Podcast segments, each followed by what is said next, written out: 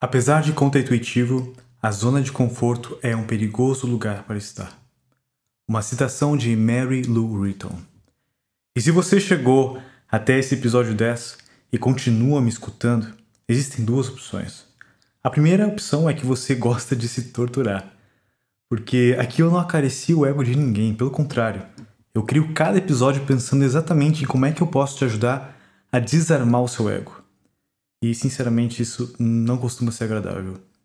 A segunda opção é que você entendeu que a única forma verdadeira de crescimento é se expondo ao doloroso processo de destruir as crenças limitantes que a sociedade e seu próprio cérebro te impõem como verdades absolutas. Verdades impostas que parecem totalmente racionais, lógicas e intuitivas. Mas nesse episódio eu vou te ajudar a desmistificar algumas dessas verdades que parecem te ajudar, mas na verdade só te atrapalham de conquistar aquilo que realmente você deseja. Vamos lá? Bem-vindo de volta ao podcast Vida Lendária. Se você é novo por aqui, meu nome é Alan Nicolas e através desse podcast eu vou trazer insights, reflexões e ensinamentos que vão ajudar você a construir uma vida com mais conquistas, mais significado, uma vida que merece ser vivida, uma vida lendária.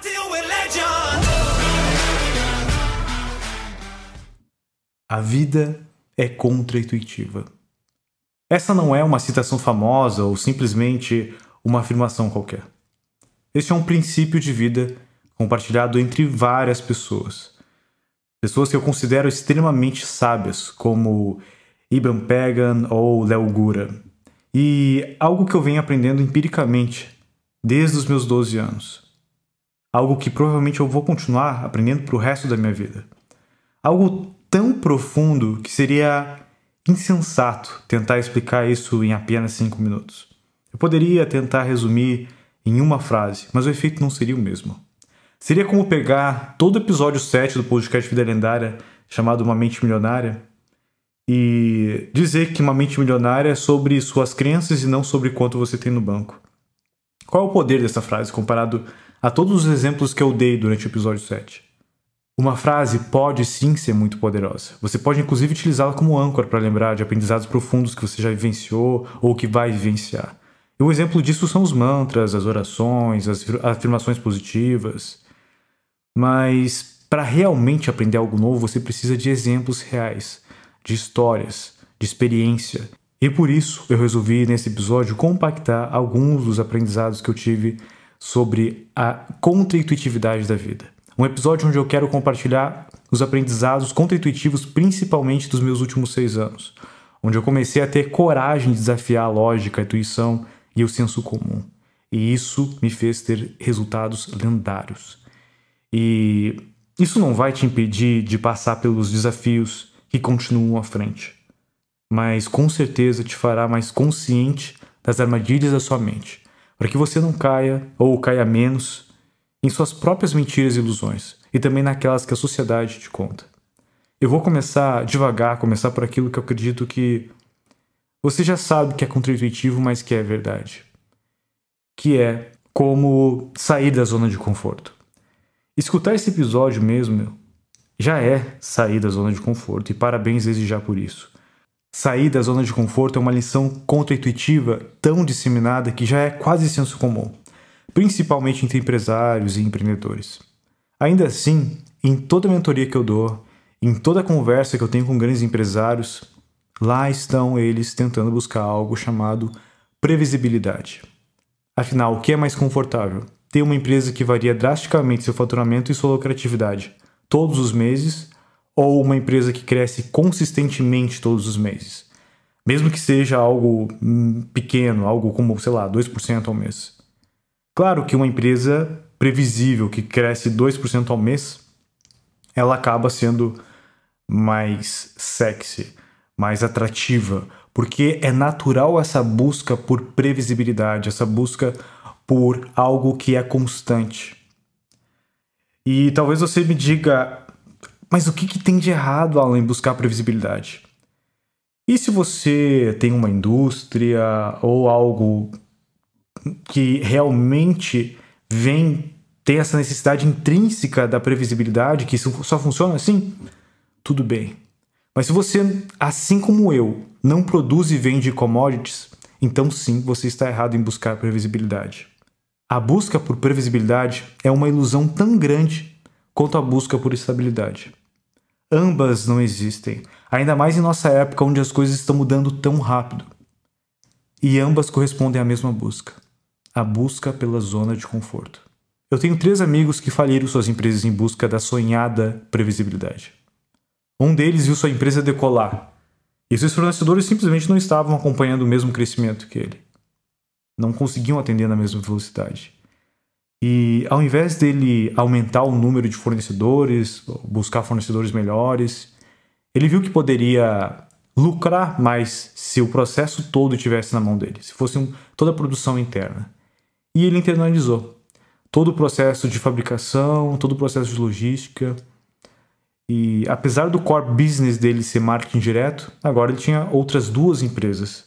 Duas empresas que exigiam um tipo de gestão bem diferente uma da outra.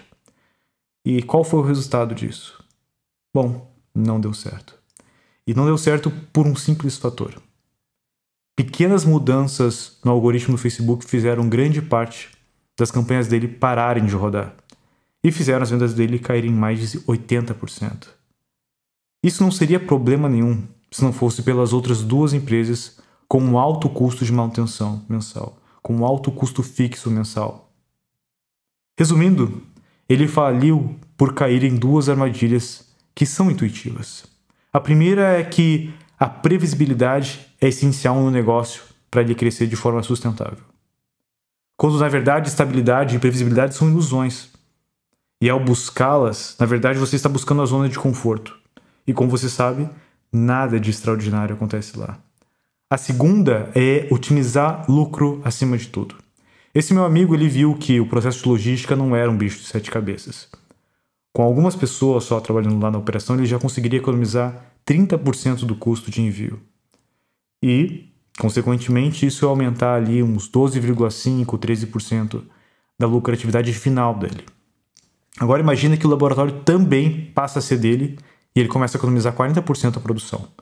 Que lá no final, depois de vender, depois de entregar para o cliente, significa um aumento de 9% na lucratividade final dele. Eu também fiz as mesmas contas, porque eu também tive a mesma ideia. Como nossos números de venda eram similares, o nosso ticket médio era parecido, eu sei que ele provavelmente chegou num cálculo parecido com o meu, que daria 21,5% de aumento no lucro se a gente internalizasse as operações tanto de logística quanto de produção. Considerando que nossa empresa faturava múltiplos sete dígitos, ou seja, mais de 2 milhões de reais por mês, com uma lucratividade que variava de 20 a 30%, aumentar em cerca de 21,5% a nossa lucratividade parecia algo realmente muito, muito bom. E os números faziam sentido. Era algo matematicamente comprovado. Tinha lógica nessa ação. Mas ele não estava fazendo isso para melhorar a qualidade do produto, melhorar a entrega. Ele estava fazendo isso meramente para aumentar a sua lucratividade. E focado única e exclusivamente aumentar seus ganhos, ele foi com tanta sede ao pote que esqueceu uma regra fundamental do nosso mercado que ele é intensamente imprevisível. Ele vinha há meses faturando muito alto e caiu na armadilha de prever o futuro com base no crescimento passado. Desconsiderando uma grande lição ensinada no mundo dos investimentos, que é rentabilidade passada não é garantia de rentabilidade futura. E a mesma coisa aconteceu com outros dois amigos meus nesse mercado. E uma busca desenfreada por aumentar o lucro, eles acabaram perdendo os seus negócios e perdendo completamente o lucro que tinham. É contra-intuitivo uma empresa não focar em conseguir aumentar a maior possibilidade do lucro possível. A maioria delas estão atrás disso. Mas se você olhar para as maiores marcas que existem hoje, não é atrás disso que elas estão. Tesla, por exemplo, alcançou um valor de mercado de 500 bilhões, meio trilhão de dólares, e vale cinco vezes mais que suas rivais americanas, a Ford e a GM juntas. Só que a Tesla não chega nem perto de uma das suas concorrentes em número de venda. Em 2019, a GM vendeu 7 milhões de unidades, enquanto a Tesla vendeu apenas 367 mil. cerca de 5% o que a GM vendeu, o que uma das suas concorrentes vendeu. Porque a Tesla vale mais do que a GM então? Não só da GM, mas também da Ford e da Toyota. E não só do que todas elas, do que a GM, a Ford e a Toyota juntas. Sim, ela vale mais do que as três maiores marcas do ranking após ela. Loucura, né? E ela vale mais do que essas três juntas, porque enquanto as montadoras estão na sua zona de conforto tentando entregar um carro que o seu público quer e com a melhor margem de lucro possível, o Elon Musk estava fora dessa zona de conforto, olhando coisas totalmente contra-intuitivas, como um carro esportivo, mas ao mesmo tempo elétrico e sustentável. E lutando contra algo que todos diziam que era algo extremamente difícil ou impossível, que era ter carros com autonomias possíveis e que faziam sentido dentro do, da utilização das pessoas. Realmente, na época, não existia tecnologia para isso.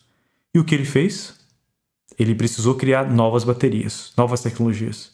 E para isso, para que isso desse certo, ele teve que assumir toda a cadeia de produção, fazer parte, internalizar isso. Mas Alan, não foi exatamente isso que seu amigo fez e faliu? Não. O meu amigo ele faliu porque ele fez isso única e exclusivamente com foco no lucro. Elon Musk fez isso para ser viável o propósito da empresa. A Tesla Motors foi criada para acelerar o advento de transportes sustentáveis. Em algumas entrevistas você vai ver o próprio Elon Musk dizendo que o propósito da empresa é muito mais importante do que o lucro que ela gera. O cara é tão doido que abriu mão de muitas patentes, distribuindo livremente grande parte dos seus projetos para os concorrentes afirmando que dificultar as outras empresas de criarem seus próprios carros elétricos iria contra o propósito da empresa. Concorda comigo que é intuitivo proteger sua empresa? Proteger sua propriedade intelectual, criar barreiras para que elas sejam mais difíceis de serem copiadas. É isso que a maioria das empresas fazem. E isso é totalmente intuitivo, é lutar pela sobrevivência, isso é o, é o normal. Concorda comigo também que é intuitivo cortar despesas, economizar em tudo que for possível. Eu já li alguns livros de gestão e em muitos deles os autores se gabam de quanto eles conseguem economizar, de quanto eles conseguem reduzir. Eu também me gabo muito de todos os cortes que eu já consegui fazer na minha empresa. O problema é que muitos desses autores eles fizeram cortes diminuindo a qualidade ou serviço do produto e vendo isso como algo positivo, simplesmente porque aumentou o lucro da empresa. Percebe que o Elon Musk foi totalmente contra-intuitivo? A diferença entre meu amigo e o Musk, além de alguns bilhões, é que um fez pelo lucro, o outro pelo propósito. E no curto prazo, empresas focadas no lucro fazem muita grana, mas a consequência da busca incessante por mais lucro é exatamente o motivo pelo qual elas quebram. Focadas em reduzir custos a qualquer custo, inclusive qualidade, reduzirem salários sem pensarem nas pessoas que estão ali trabalhando, reduzirem a, a qualidade do serviço, do produto, como consequência também de reduzir custos a todo custo e reduzirem salários sem pensar na qualidade de vida das pessoas que estão ali vai fazendo que, de pouco em pouco, só restam ruínas. Enquanto isso, empresas construídas em cima de um propósito prosperam. Porque elas estão focadas no processo de construção de um legado. Não estão competindo com ninguém, a não ser com elas mesmas. Mas até mesmo a busca por propósito é extremamente contraintuitiva.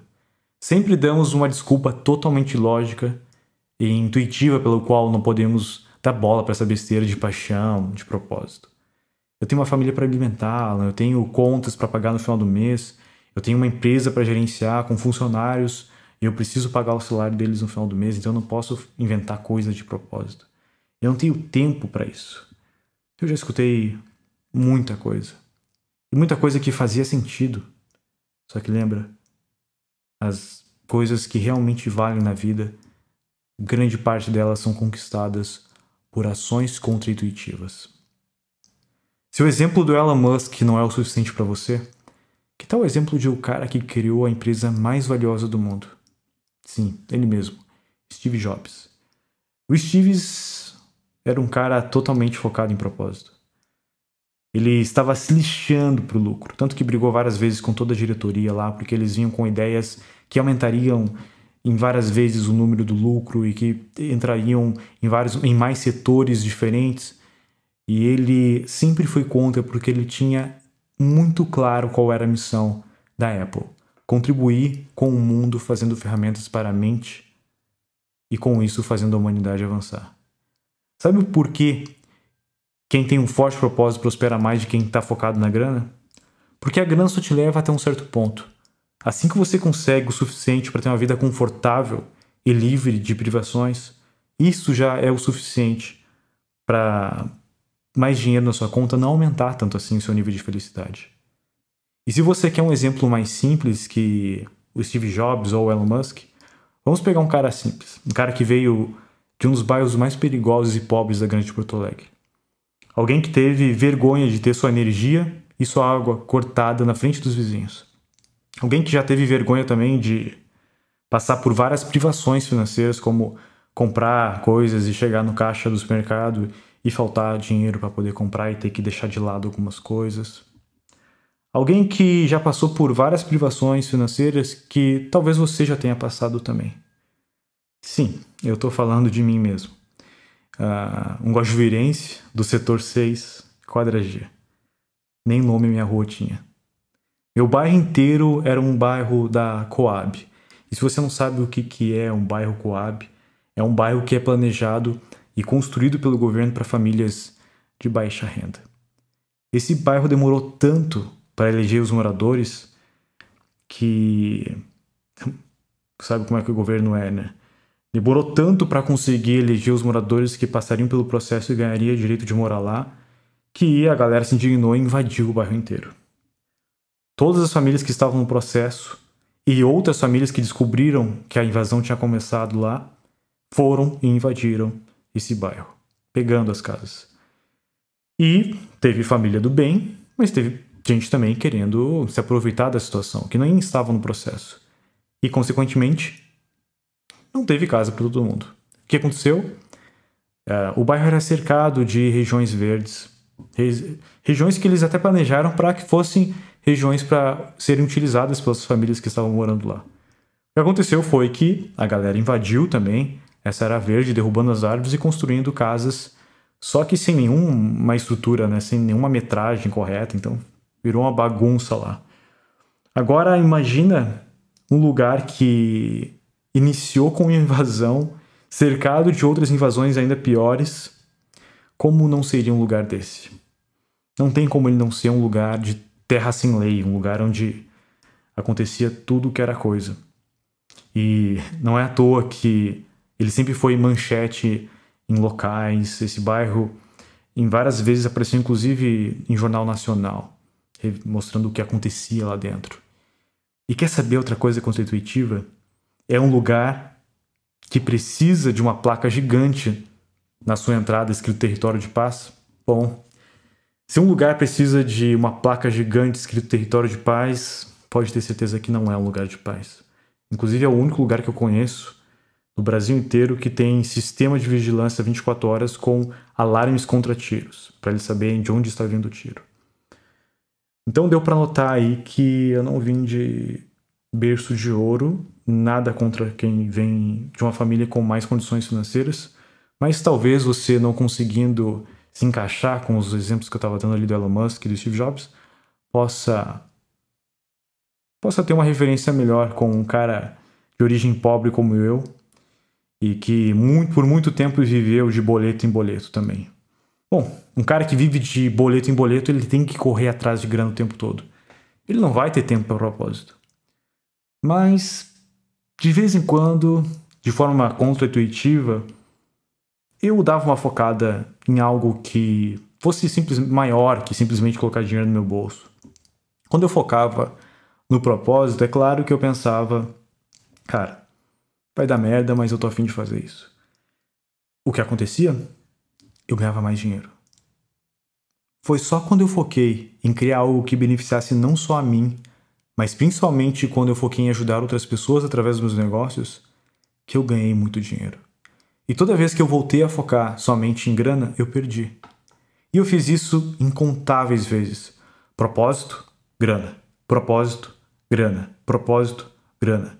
Era como se eu estivesse numa gangorra. Toda vez que eu via a grana entrar, eu pensava, nossa, vou fazer mais dinheiro. E focado em fazer mais dinheiro, eu fazia menos. Me estressava, ficava triste, ficava me questionando o que aconteceu. E aos poucos eu encontrava refúgio no meu propósito, nas minhas paixões. E o que acontecia? Em seguindo as minhas paixões, alimentando através delas o meu propósito, eu voltava a fazer muita grana. Novamente eu olhava para a grana, recomeçava a gangorra, porque eu olhava para a grana e pensava em fazer mais grana e me afastava do meu propósito. Isso porque a grana é algo vazio, você não consegue se conectar emocionalmente com ela. Com suas paixões você consegue. E se suas paixões estão de alguma forma ligadas a um propósito e esse propósito gera valor para outras pessoas ao ponto de elas querem te pagar por isso, e isso ainda tem escala, então você tem uma máquina de criar dinheiro perfeita. Suas paixões te energizam para seguir esse propósito. Por mais difícil que alguns dias possam ser, é somente através dessa constância e desse valor que é gerado que você vai fazer grana. E muita grana. Mas essa será apenas uma consequência. Steve Jobs mesmo não ligava para o número de dígitos na conta dele. O Elon Musk não liga. E conheço a história de diversos outros bilionários que também não ligam. Eles estão focados em realizar o maior impacto positivo possível. Grana é apenas uma feliz consequência disso. E se você algum dia pensou, nossa, esses ricos, por que, que eles ainda trabalham? Ah, se eu fosse rico como eles. Nossa, eu ia estar num resort, eu ia estar viajando pelo mundo, eu ia estar curtindo a vida, comprando carro, comprando avião, eu ia estar fazendo, eu ia estar realmente de verdade aproveitando a vida. Eles não aproveitam a vida. E me escuta aqui agora. É exatamente por isso, por esse tipo de pensamento, que você nunca vai ser rico. Porque você está de olho na meta, você está de olho no objetivo. E por mais contra-intuitivo que isso possa ou parecer, que isso possa soar estranho aos seus ouvidos, estar com os olhos, estar com um foco no objetivo, na meta, é exatamente o que te faz ficar distante dela. Quanto mais você olha para ela, quanto mais você olha para o seu objetivo, mais distante dele você fica. Como assim, Alan? Como assim? Quanto mais eu olhar para o meu objetivo, mais distante dele eu fico? Porque não é ficar de olho na meta, no objetivo que te traz para perto dele, e sim focar no processo que vai te levar até ele. E enquanto você estiver nessa mentalidade pobre de que quando eu tiver dinheiro eu não vou mais trabalhar, você nunca vai ter dinheiro. Porque sempre que você ganhar um pouquinho de dinheiro, você vai parar. Sempre que aparecer alguma coisa para te atrapalhar no caminho, uma coisa que seja desafiadora o suficiente para te provar e vai aparecer, só dinheiro não vai ser o suficiente para te continuar. E é por isso que as pessoas que têm muito dinheiro continuam fazendo aquilo que gera dinheiro para elas, porque não é sobre o dinheiro, ou pelo menos não é mais sobre o dinheiro. Pode até ter começado, não estou dizendo que não, mas não foi o que fez elas continuarem no jogo. Porque pode até ser o que fez elas começarem, mas não foi aquilo que manteve elas no jogo. Um ator de Hollywood famosíssimo, ele não continua fazendo filmes para poder ganhar apenas mais milhões. Ele faz aquilo porque é a paixão dele, assim como todos os outros esportistas gigantescos e todas as outras pessoas que são notáveis. Todos eles se apaixonaram pelo processo e, esquecendo o objetivo, eles alcançaram o objetivo. Eu nunca sonhei ter uma Porsche na garagem, por exemplo. Eu nunca gostei tanto de carro, para ser sincero. Eu nunca fui um cara apaixonado de ficar olhando o carro no YouTube, de ficar olhando o carro na rua. E talvez isso até deixe alguns aqui um pouco irritados. Pô, o cara nem gosta tanto assim de carro e tem uma Porsche. Pois é, eu não foquei na Porsche. Eu foquei no processo que impossibilita ter uma Porsche ou qualquer outro carro. E eu nunca fui um cara também de jacuzzi, de banheira. Eu nunca gostei muito. Para mim demora muito para encher, eu fico entediado rápido. Mas eu tenho duas aqui em casa. Não porque eu quis, mas porque a casa já tinha. Uma jacuzzi para seis lugares, que eu usei uma vez só para não ficar com dor na consciência, que todos meus amigos que vinham aqui falavam, cara, não usou ainda. E é uma banheira no banheiro. Eu gosto de ter uma banheira no banheiro, acho bonito, minha esposa gosta muito, mas eu sinceramente usei uma vez só. Já moro um ano aqui, usei uma vez só. E possivelmente vai ter alguém aqui me escutando que é apaixonado também por banheiro, jacuzzi, e também vai ficar pensando, putz, que desgraçado, nem queria aquilo e tem, com uma vida injusta. Pois é, eu não foquei na banheira, não foquei na jacuzzi. O processo no qual eu foquei me possibilitou comprar praticamente qualquer casa que eu queria, e essa casa, porventura, tinha isso. E assim, muitas das coisas que eu conquistei na minha vida, eu conquistei sinceramente sem nem focar nisso. Porque eu não estava focado em alcançar algo, eu estava focado no processo. E por mais contra-intuitivo que isso possa soar, parecer, quando você estabelece uma meta, a primeira coisa que você precisa fazer é esquecer a meta. Na verdade, é a segunda. Quando você estabelece uma meta, você tem que estabelecer ela com um objetivo muito forte na sua mente, que é você precisa descobrir qual é o processo que vai te levar até ela. Depois você esquece completamente a meta e foca nesse processo. Ou seja, a segunda etapa é esquecer a meta. A primeira é encontrar o processo. Esquece. Pensa na meta só quando você realmente precisar avaliar para onde você está indo. Pensar o tempo todo na meta vai só te atrapalhar. Pensa nela, sei lá, uma vez por mês ou na janela de tempo que fizer sentido para você.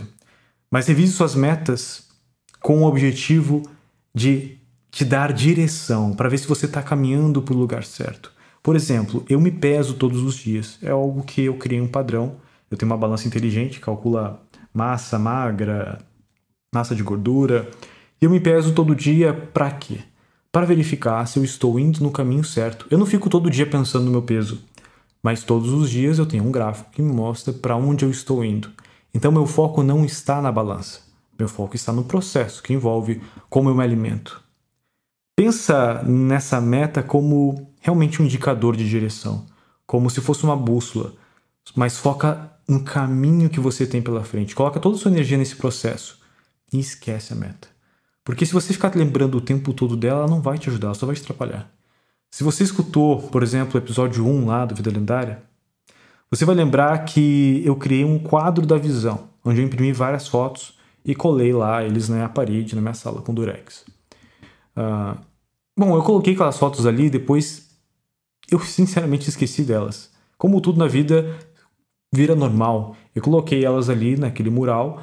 Uh, por algumas semanas eu até olhava para elas e ficava admirando e aquilo me gerava um sentimento bom assim de algo que eu pudesse alcançar. Mas virou simplesmente mais uma coisa na parede e eu esqueci delas. Eu me mudei, eu tirei elas da parede, eu coloquei numa caixa lá e foquei no processo que eu poderia fazer para poder algum dia alcançar aquilo lá.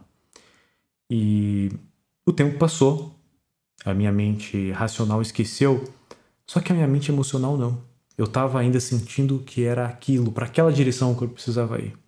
O tempo passou, depois de muito tempo ali, passou dois, três anos. Uh, um dia, me mudando para outra casa, eu peguei essa caixa, fui tirar o que estava lá dentro, vi que tinha um monte de foto grudada com durex. E lá estavam as fotos daquilo que eu sempre sonhei ter. Só que a cada foto que eu peguei e descolei, eu percebi que era algo que eu tinha realizado. Foram várias fotos, foram várias realizações. Agora, por que que foi realizado? Novamente, porque eu não fiquei focando naquela meta, naquele objetivo.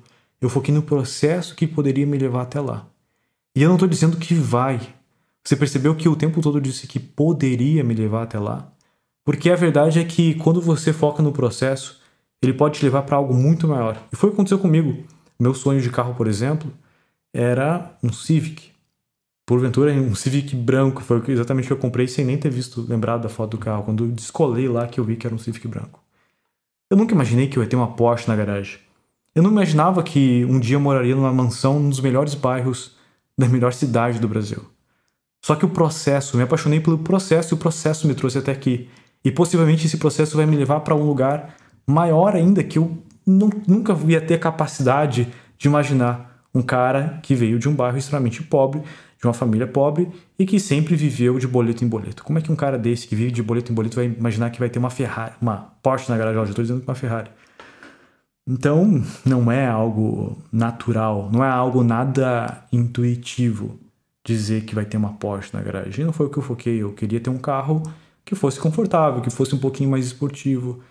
E bom, o processo me levou para algo muito maior do que eu imaginava.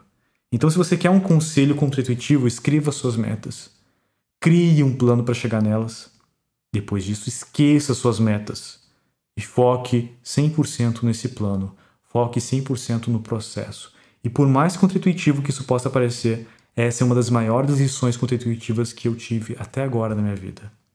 Você precisa começar com um fim em mente, em estabelecer uma meta que possa até ser difícil de ser alcançada, mas que faça realmente seu coração bater mais forte. Mas precisa se render logo depois ao processo. É o processo que vai te garantir chegar nesse fim em mente, e não simplesmente ficar martelando esse fim em mente. E por muito tempo eu não entendi isso. Por muito tempo doía em mim ver pessoas conquistarem coisas que elas nem davam tanta atenção, assim, que elas não eram apaixonadas por aquilo. Se você sentiu um pouquinho de raiva de mim quando eu falei que nem gosto tanto assim de carro e tem uma Porsche, ou nem gosto assim de banheiras, jacuzzi e tal, e eu tenho também, era exatamente esse sentimento que eu sentia. Era exatamente esse sentimento que eu tinha praticamente o tempo todo vendo outras pessoas terem coisas que eu queria ter, mas elas nem ligavam para isso. E aqui eu não estou dizendo que eu não ligo para o que eu tenho, eu sou extremamente grato pelo que eu tenho. Simplesmente não é meu objetivo final. E quando você começa a se comparar assim, nossa, eu tenho esse objetivo, mas foi outra pessoa que alcançou que nem tem esse objetivo, a vida parece tão injusta. E era o que eu imaginava. Para mim, a vida era tão injusta. Mas era simplesmente porque naquela época eu não entendia o que as pessoas estavam fazendo e eu não entendia que era algo que elas faziam que gerava aquele resultado. Talvez não necessariamente o que a pessoa fazia, mas talvez o que o pai dela fazia. Talvez o que o esposo dela fazia, que gerava aquele resultado. Mas existia um processo. Existia algo que estava gerando aquele resultado. E como não era o foco deles, aquele processo gerava aquele resultado, para eles não fazia tanta diferença.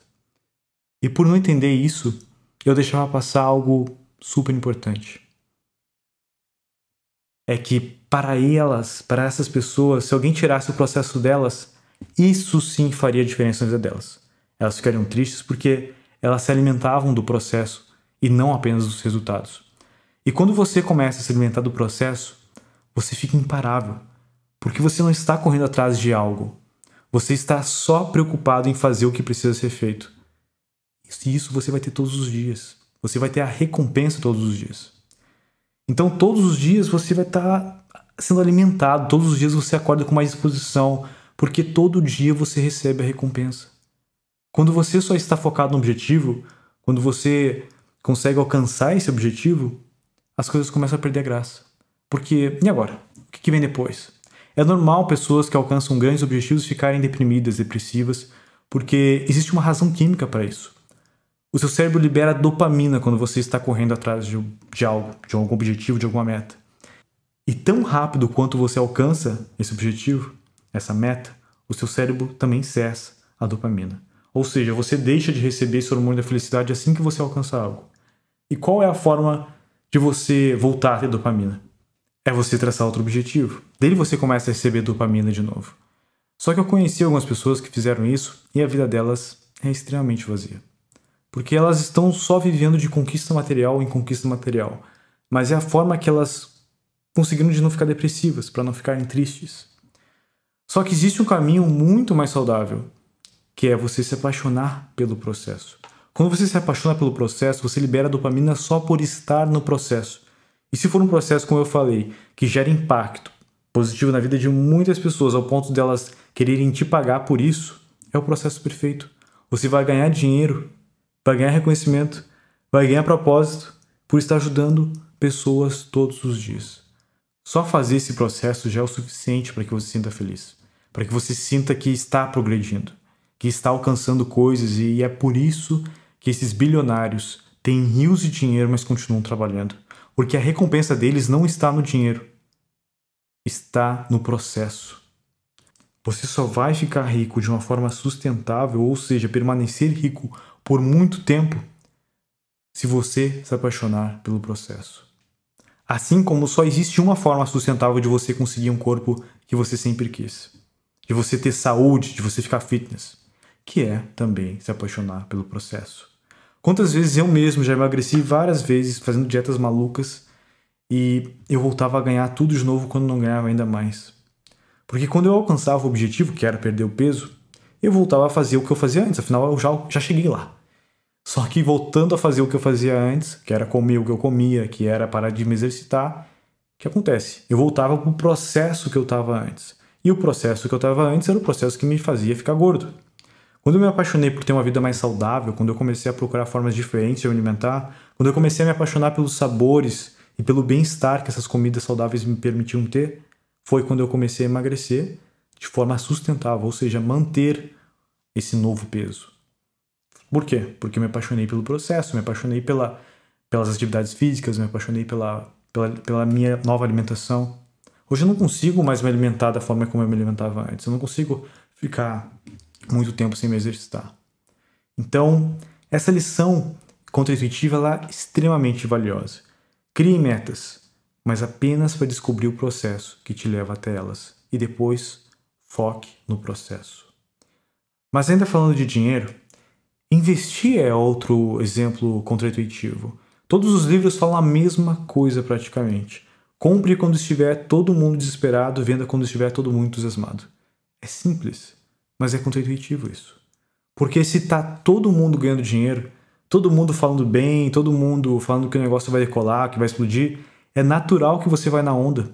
E quando tudo começa a ruir, quando tudo começa a, apontar que aquilo só vai para baixo, quando todo mundo começa a dizer que o mundo vai acabar, quando todo mundo diz que se tu não tirar o dinheiro de lá, tu vai perder tudo, é natural que você tire o dinheiro de lá. A gente agora passou em 2020 por uma das maiores crises que já aconteceram na bolsa de valores. Uma oportunidade gigantesca para comprar na baixa, para comprar ações de boas empresas com desconto. Empresas que com certeza conseguiriam sobreviver à crise e que tinham potencial para crescer por muito mais tempo. Mas quem é que teve estômago para fazer isso? Eu mesmo entrei nesse mercado de ações no final lá de 2019, quando estava tudo lá em cima. Muitos amigos meus que são da escola austríaca já me falavam: não faz isso, que vai cair, não é sustentável. Só que eles também estão falando isso há 10 anos, então eu precisava pelo menos molhar o pé. Eu fui lá, entrei devagarinho, aos pouquinhos, molhando o dedinho, mas eu entrei. Quando começou a cair, eu comecei a comprar. Quando começou a cair pra caramba, eu comecei a comprar um pouco menos. E quando chegou lá no fundo do poço, eu nem comprei mais e ainda pensei em vender tudo que eu tinha eu pensei, putz, foi pro brejo, vou perder essa grana aqui. Uh, realmente é fácil pegar uma informação racionalmente como essas de investimento, a ah, compre na, na baixa, venda na alta. E eu conheço várias, várias, várias pessoas que começaram a comprar quando começou a cair. Compraram quando estava lá em 100 mil pontos, compraram quando estava em 90 mil pontos só que quando começou a chegar lá em 70, 70 e pouco, 60, elas venderam lá embaixo. Por quê? Porque quando chegou lá embaixo elas venderam. Porque é contraintuitivo você comprar mais se o mundo está acabando. Se você não tem mais perspectiva de que aquilo vai aumentar. Esses meus amigos, eles ficaram até felizes por ter vendido. Afinal, eles compraram lá quando estava 100 mil pontos, 90 mil pontos. E quando eles venderam ali por 70, 60 e poucos, e chegou a 60, eles pensaram: nossa, ainda bem que eu vendi. Eu ia perder mais dinheiro se eu não tivesse vendido. E eu quase vendi também. Mas não, não vendi, só não comprei mais. E o que aconteceu? A bolsa subiu de novo. Eu poderia ter ganho muito mais dinheiro se eu tivesse comprado lá na baixa. E eu já tinha lido vários e vários livros sobre o assunto. Agora, o que foi que aconteceu? Por que, que eu não comprei quando estava lá em 60 mil pontos e comprei bastante quando estava em 90, comecei a comprar menos quando chegou em 80, 70 eu comprei ainda um pouquinho depois não comprei mais nada? Porque é uma decisão extremamente contraintuitiva. Compre quando o mundo estiver acabando, venda quando o mundo estiver lindo e maravilhoso, cheio de arco-íris. É, isso vai totalmente contra nossa mente emocional. Isso é extremamente contraintuitivo. E não é porque eu sabia dessa lição, na minha mente racional, é que minha mente emocional ia conseguir lidar com isso. Tanto que não conseguiu. Eu não consegui comprar. A única coisa que eu consegui fazer foi simplesmente segurar e não vender aquilo que eu tinha comprado, que já foi algo bom, mas poderia ter sido algo muito melhor. Percebe o quanto é contra-intuitivo isso? E falando sobre investimento, sobre dinheiro, quantas pessoas você já não conhece que estão sempre correndo atrás de promessa em promessa de dinheiro fácil? Pessoas que ficam pulando de pirâmide em pirâmide ou que ficam pulando de curso em curso de marketing digital que promete rios de dinheiro. Essas pessoas gastam o dinheiro delas, as economias delas, nessas pirâmides ou comprando esses cursos, mas nunca conseguem o resultado prometido. Elas estão sempre, sempre, sempre correndo atrás do rabo e nunca construindo verdadeira riqueza. Simplesmente por estarem focadas sempre no objetivo e nunca parando para focar no processo. Uma coisa que essas pessoas que buscam dinheiro rápido e fácil têm em comum é que elas estão sempre evitando o processo, sempre evitando o que vai gerar trabalho. E ao evitar aquilo que gera trabalho, elas acabam gerando ainda mais trabalho. Olha como é contraintuitivo isso. Toda vez que você evita trabalho, você gera mais trabalho. Quantas pessoas você conhece que ficam sempre tentando dar aquele jeitinho, tentando fazer as coisas de uma forma superficial para ser mais rápido ou para dar menos trabalho? E acabam tendo que fazer tudo de novo. Às vezes uma vez, às vezes duas vezes, às vezes várias vezes, gerando muito mais trabalho. Eu mesmo já contratei várias pessoas assim, tanto nas minhas empresas quanto para fazer algum tipo de trabalho na minha casa. E é incrível quanto de trabalho elas tinham a mais comparado às pessoas que faziam uma coisa bem feita de uma vez só. Eu já contratei vários prestadores de serviços para fazer algum tipo de reforma ou conserto na minha casa que tiveram que fazer o negócio duas, três, quatro, cinco vezes simplesmente porque não fizeram bem feito a primeira vez. Gastaram inclusive mais material, mais tempo. Eu gastei mais dinheiro por ter contratado essas pessoas, porque elas não fizeram bem feito da primeira vez. Ao evitar o trabalho, elas tiveram mais trabalho. Ao você evitar o trabalho, você tem mais trabalho. Essa é uma lição que você precisa estar atento. Não evite o trabalho. Evite retrabalho fazendo um trabalho bem feito. A mesma lógica se aplica a tentar pegar atalhos. As pessoas vivem tentando pegar atalhos e intuitivamente, quando você pensa num atalho, você pensa em encurtar um caminho para conseguir chegar no mesmo lugar com menos esforço e menos tempo. Mas contra-intuitivamente, na maioria das vezes, é o oposto que ocorre. Você fica perdendo tempo de atalho em atalho e acaba colocando muito mais esforço, demorando muito mais tempo para chegar lá, para chegar onde você deseja. E se você tivesse simplesmente seguido o processo, você teria evitado todo esse tempo perdido, todo esse trabalho a mais. O que acontece quando você compra um produto que está absurdamente mais barato que todas as outras opções? É uma merda. Normalmente é uma merda. Quantas vezes você já comprou porcaria? Mas por que, que a gente compra porcaria em primeiro lugar? Porque isso também é um atalho. É uma forma de conseguir algo com menos energia, menos esforço. Mas o que temos em troca? Normalmente uma porcaria. E além de gastar nessa porcaria, ainda vamos ter que comprar depois a coisa boa de qualidade e a gente acaba gastando ainda mais dinheiro, perdendo mais tempo, do que se tivesse comprado a coisa, o item de qualidade primeiro, mesmo sendo mais caro. Não existe almoço grátis, mas a gente insiste em pegar atalho. Uma vez eu contratei três prestadores de serviços diferentes para tentarem arrumar o aquecedor da minha casa, lá do meu apartamento. Os dois primeiros, eles demoraram um monte. Eles se esforçaram. Eles ficaram lá um tempão trabalhando, mas eles não conseguiram deixar funcionando. Mas como eles se esforçaram bastante e não era tão caro assim, eu paguei eles sem problema nenhum, sem ficar de consciência pesada. Tive que chamar outro, afinal os dois primeiros não consertaram. Veio o terceiro. Esse era mais caro. Só de ter chamado ele eu já sabia que ia ser uma facadinha, que eu ia, ia ser um valor mais alto. Ele me cobrou o dobro do que o prestador mais barato cobrou. Só que ele resolveu o meu problema em 5 minutos. Ao tentar economizar, eu gastei pelo menos duas vezes o valor que o cara mais caro cobrou de mim e perdi mais tempo por isso. Mas ainda assim, eu tinha achado justo pagar os dois primeiros. Os caras foram ali, se esforçaram, tentaram, beleza, o tempo deles está ali. Agora o último cara foi ali e realmente consertou, só que por ter consertado tão rápido, eu achei injusto pagar para ele o dobro do que eu paguei por, por primeiro que ficou um tempão lá. E eu confesso que eu fiquei pensando, mas ele foi tão rápido, pareceu tão simples. Os outros ficaram tanto tempo tentando. Percebe como nossa mente é mesquinha e burra? Que é burrice o que eu estava pensando. É contraintuitivo isso que eu vou dizer, mas Não acredite na sua mente, porque ela mente para você. Na verdade, não acredite em quase nada que ela fala para você. Assim como o exemplo que eu acabei de dar, onde minha mente fez o julgamento errado, afinal o cara ele merecia, foi o cara que resolveu o problema e ele provavelmente só resolveu tão rápido porque ele tinha muito mais experiência que os outros. Fora que ele me economizou tempo. Eu não precisei ficar ali testando as coisas com ele, vendo o que ele estava fazendo, perguntando se ele precisava de algo, olhando o que ele estava fazendo. Ele chegou ali, resolveu, foi embora. Na verdade, ele é o melhor tipo de serviço do mundo.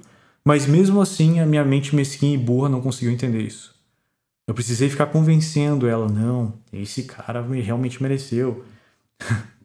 Olha só, eu precisei convencer a minha própria mente de uma coisa tão simples. E é isso que acontece no nosso cérebro. Ele não evoluiu para esse tipo de mundo que a gente vive hoje. O nosso cérebro, ao longo de milhões de anos, evoluiu para sobreviver em um ambiente hostil e com fontes de energias escassas. O conceito de abundância é recente demais e a gente ainda não foi programado biologicamente para lidar com isso. Na verdade, não fomos programados biologicamente para quase nada do que fazemos hoje. E é por isso que é tão contraintuitivo lidar com o mundo. É contraintuitivo pensar que menos pode ser mais. Mas em um mundo abundante de variedades, prazeres, distrações e oportunidades, menos é o único caminho verdadeiro para a liberdade. E por mais estranho que possa soar, a única forma verdadeira de liberdade é por meio da autolimitação. Não se trata do privilégio de escolher tudo o que se quer na vida, mas o de escolher o que vai se abrir mão. A variedade perde o sentido. O prazer nunca dura. Distrações vêm e vão. As oportunidades você não consegue abraçar todas. Mas você sempre poderá escolher aquilo que está disposto a sacrificar, do que está disposto a desistir. Essa espécie de autonegação é, paradoxalmente, a única coisa a expandir de fato a sua liberdade na vida.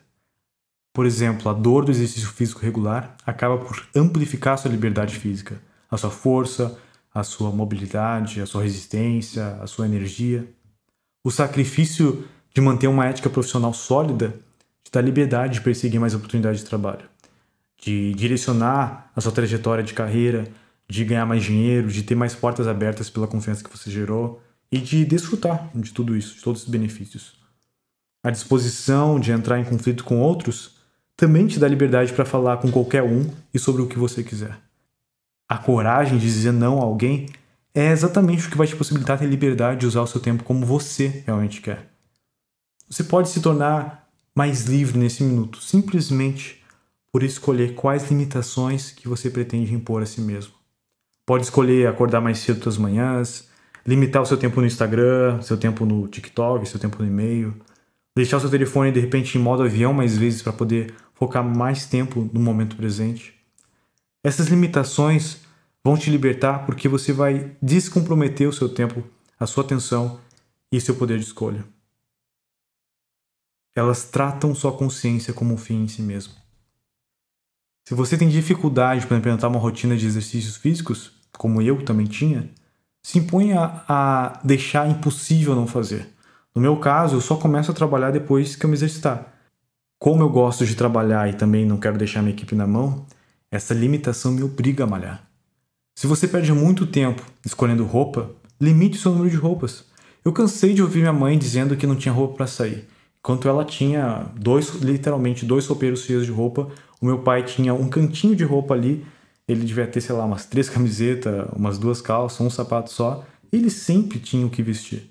A minha mãe tinha, sei lá, 30 vestidos, um monte de sapato, um monte de sapatilha, um monte de camiseta, um monte de coisa. Só que ela nunca tinha roupa para sair. Enquanto meu pai nunca reclamou de não ter roupa, ela sempre tinha problema para sair por dizer que não tinha roupa. Porque quanto mais opções a gente tem, maior é a dor de decisão. Existe até um livro sobre isso que se chama O Paradoxo da Escolha. Duas semanas atrás eu escutei a mesma coisa da minha própria esposa. Depois de vestir umas 10 roupas diferentes, ela me disse: Eu não tenho roupa para sair.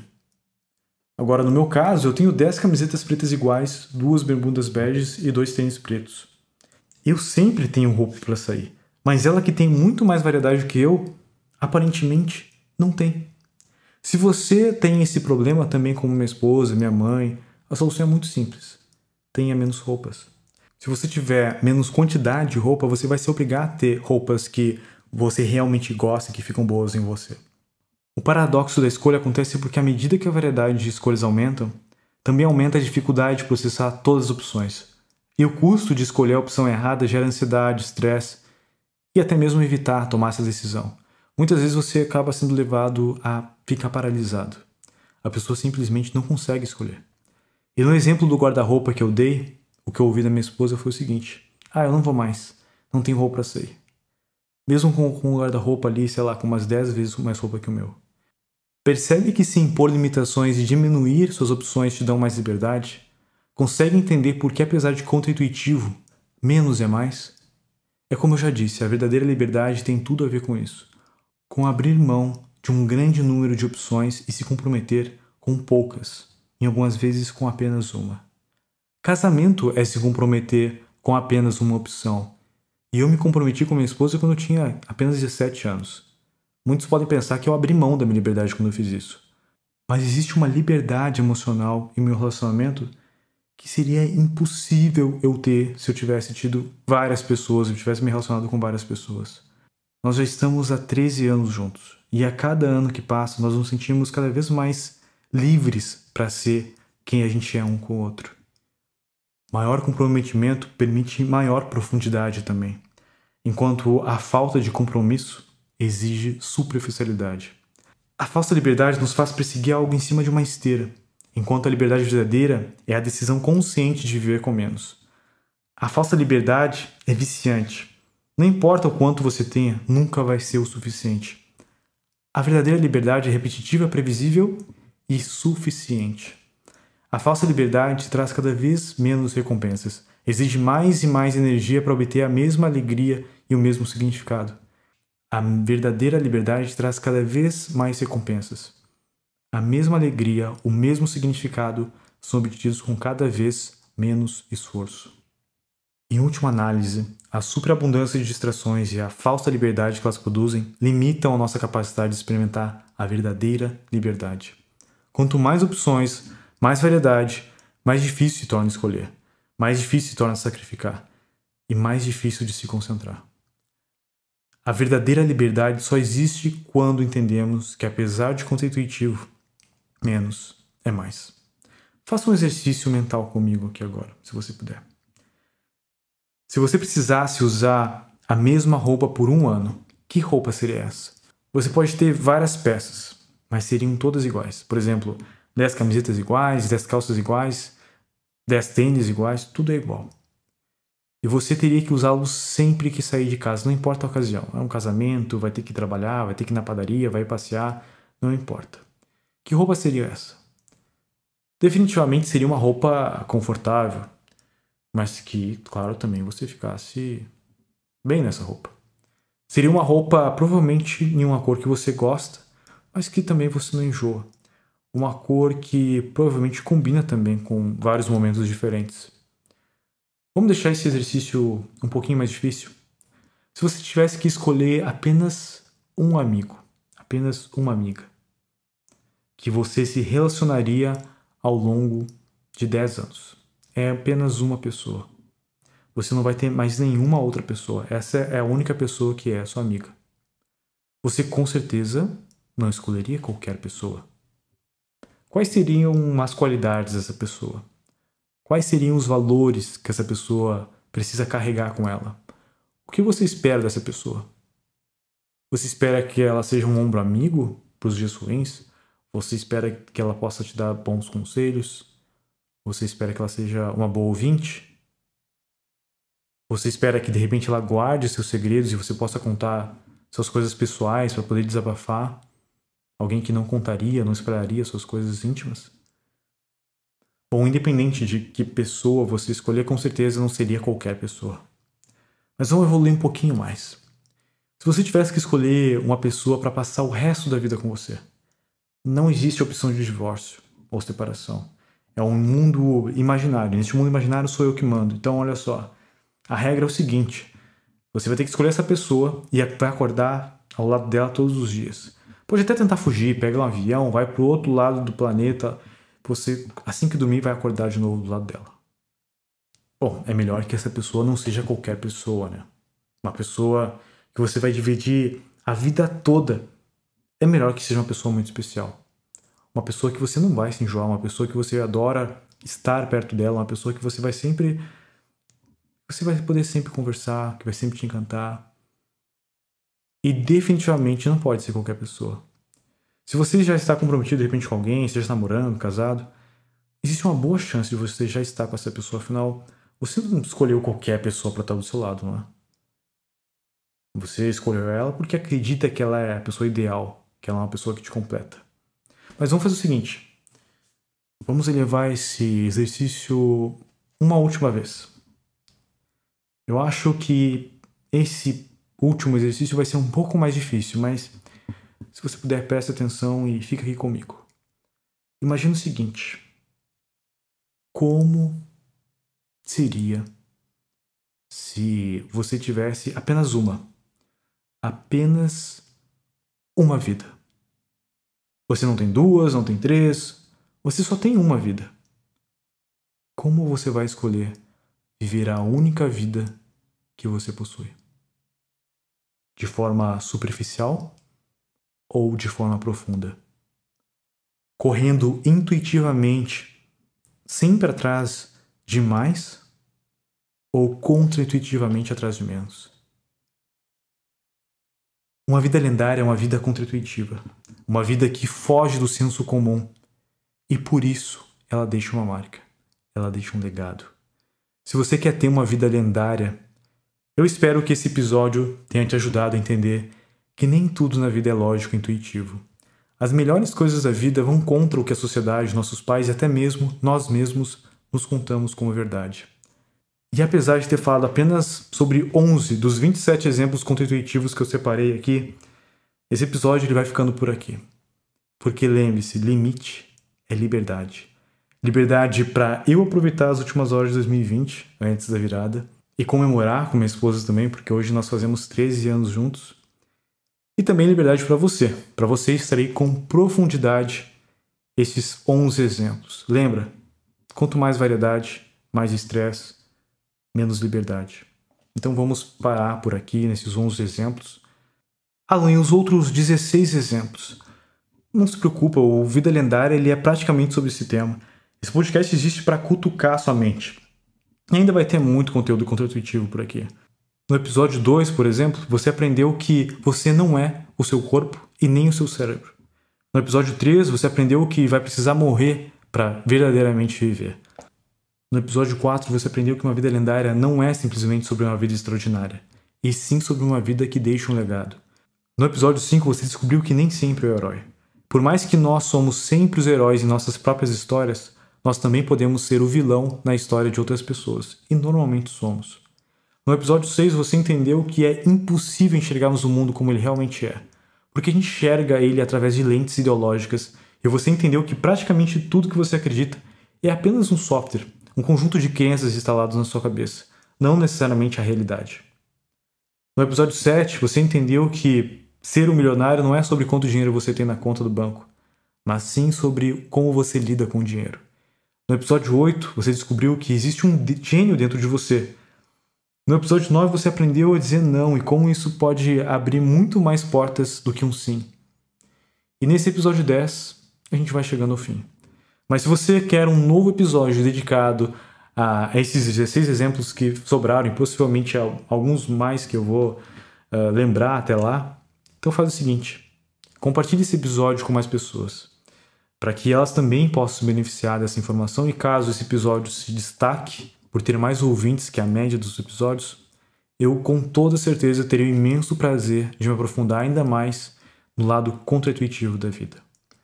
Se você quer ter acesso a esses 11 exemplos que eu dei aqui de uma forma mais organizada e estruturada, então acessa lá o meu blog alanicolas.com e lá eu vou deixar um artigo chamado A Vida é Contra-Intuitiva, onde eu vou sempre adicionar novos exemplos lá, beleza? Então, obrigado mais uma vez por estar até aqui comigo no final de mais um episódio e não se esqueça: uma vida lendária é formada por pequenas ações e decisões. Coloque em prática o que você aprendeu aqui comigo hoje. Beleza? Até o próximo episódio.